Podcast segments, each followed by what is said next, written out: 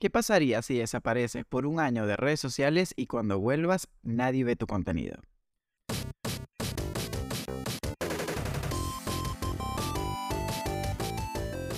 Bienvenidos al podcast de Escuela Geek, creatividad y estrategia digital donde aprendes y aplicas.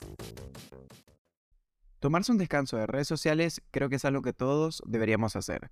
Por eso hoy quiero que hablemos sobre qué pasaría si tomas ese descanso, cuál sería el efecto negativo, qué es lo que tendrías que trabajar para que cuando regreses sea exitoso y sobre todo contarte un poco cuál fue mi experiencia luego de no publicar contenido por un año.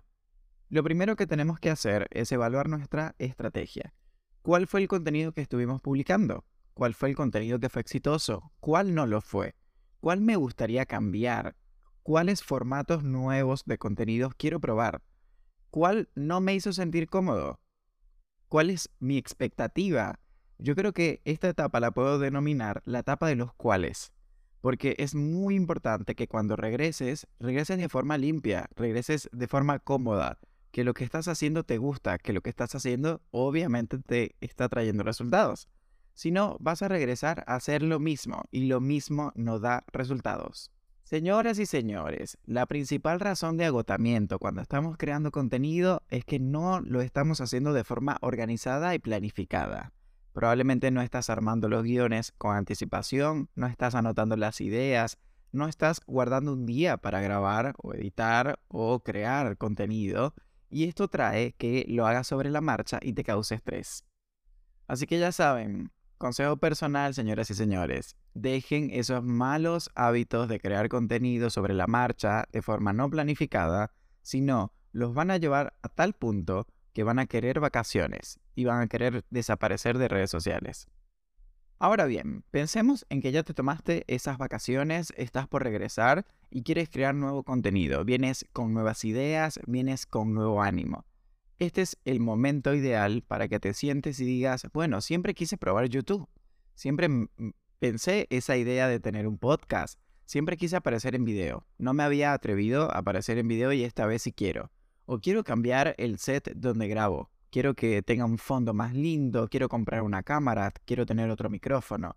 Eso sí, cuidado con llenarse de, de excusas. Que tener un micrófono, una cámara, un fondo nuevo no sea la excusa para postergarlo sino que sea al contrario, la principal razón de querer decir, bueno, lo quiero hacer. Entonces, aquí va el paso a paso de cómo organizar el contenido para regresar. Lo primero que tenemos que hacer es anotar todas las ideas que tenemos en la cabeza sobre temas actuales, temas que están en tendencia, que a la gente le serían de utilidad. Recuerden siempre que todo el contenido que publiquen tiene que servirle de utilidad a la gente, tiene que dejarles algo aunque son ambiciosos, siempre deben buscar cambiarle la vida a la gente, que ellos puedan cambiar algo que estuvieron haciendo con ese conocimiento que le estás proporcionando.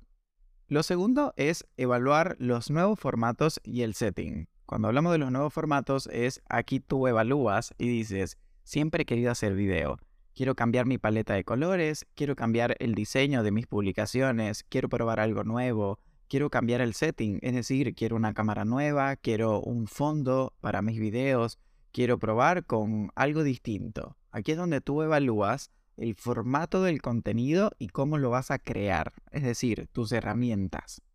En mi caso particular les doy mi ejemplo. Cuando estuve evaluando este punto, decidí cambiar el fondo de mis videos, mi escritorio, el monitor, cómo lo estaba grabando. Conservé mis equipos, la verdad es que considero que hasta que no vuelva a tener retorno de mi contenido no voy a invertir en nuevos equipos, pero sí quise invertir en la comodidad de cómo quería que quedaran mis videos. Además, renové mi página web, refresqué un poquito el logo con lo que hoy en día me representa. Hice esos cambios porque creo que es muy importante que cuando regreses todo lo que estás haciendo te haga sentir cómodo y, te entusiasme, que digas, wow, mira, cambié, esta es mi nueva etapa y me emociona. Lo tercero es manos a la obra. Es momento de crear ese contenido que estuviste planificando. Y aquí te doy un consejo que conecta con el siguiente punto. Y es planificar una campaña de regreso. Es decir, cuál es la propuesta de valor con la cual vas a regresar que va a llamar la atención de tu audiencia. En mi caso particular, además de planificar todo el contenido para tenerlo listo y poder tener muy buena planificación, sobre todo con mis nuevas responsabilidades, yo planifiqué una campaña de intriga. Invité a esas personas que estuvieron conmigo durante el viaje y durante mis nuevos proyectos a grabar un video corto contando algo sobre mí, algo que, que le dé indicio a las personas de que yo iba a volver. Eso es una campaña de intriga, pero tú puedes volver con una nueva propuesta de valor, un recurso gratis, una nueva estructura en tu plataforma, una aplicación. Realmente algo que, que, le dé valor, algo que la gente diga, wow, regresó con esto, en esto estuvo trabajando. Y eso obviamente va a causar un impacto, sobre todo porque cuando dejas de publicar, el algoritmo se concentra en mostrarle contenido a la gente que sí está actualizándose constantemente. Recuerda que todo va a depender cuánto tiempo te desapareciste. En mi caso particular fue un año, por lo tanto, todo lo que van a ver en las próximas semanas es el despliegue de recuperar ese alcance. La siguiente me encanta, porque créanme, en un año cambió mi forma de trabajar de forma exponencial. Y no es nada más y nada menos que el uso de plataformas como Trello, Notion, ChatGPT, Google Calendar. Esas cuatro que les acabo de mencionar fueron mis salvadores. Les hablaré un poquito de cada una de ellas, pero les invito a que las experimenten, a que vayan, se registren, son gratuitas. Notion, empecemos por ahí, es un espacio de trabajo de diferentes formatos. Para mí es la plataforma con más posibilidades de contenidos y formatos para poder organizar tu espacio de trabajo y hacer seguimiento de proyectos, anotar ideas, para mí es increíble y es gratuita. Cuando estuve estudiando programación, utilicé muchísimo Trello y esto me ayudó a volver a conocer sus herramientas. Es una plataforma que trabaja por sistema de tarjetas y tableros para ir avanzando en cada una de ellas y poder moverlas. Pero en programación aprendí a trabajar con la metodología Scrum y esto me ayudó mucho porque aprendí que para completar una tarea y sentir satisfacción, porque eso también te ayuda a ser productivo, no tienes que terminar una tarea de forma macro, es decir, toda, toda completa, sino que puedes ir por partes. Es decir, puedes avanzar en, por ejemplo, hacer una lista de ideas de todo el contenido. No grabarlo de una vez, sino la lista. Ya ahí tienes una primera tarea. Con tú vas a notar que completaste esa tarea. La siguiente puede ser escribir en qué formatos de contenido. Entonces vas a tener tu grilla con ideas y formatos. Ahí completaste una segunda tarea. Esto te va a ayudar a sentir productividad y satisfacción en el trabajo de creación de contenido. Estoy seguro que todos tenemos un calendario en el celular, pero ¿realmente lo usamos de la forma correcta?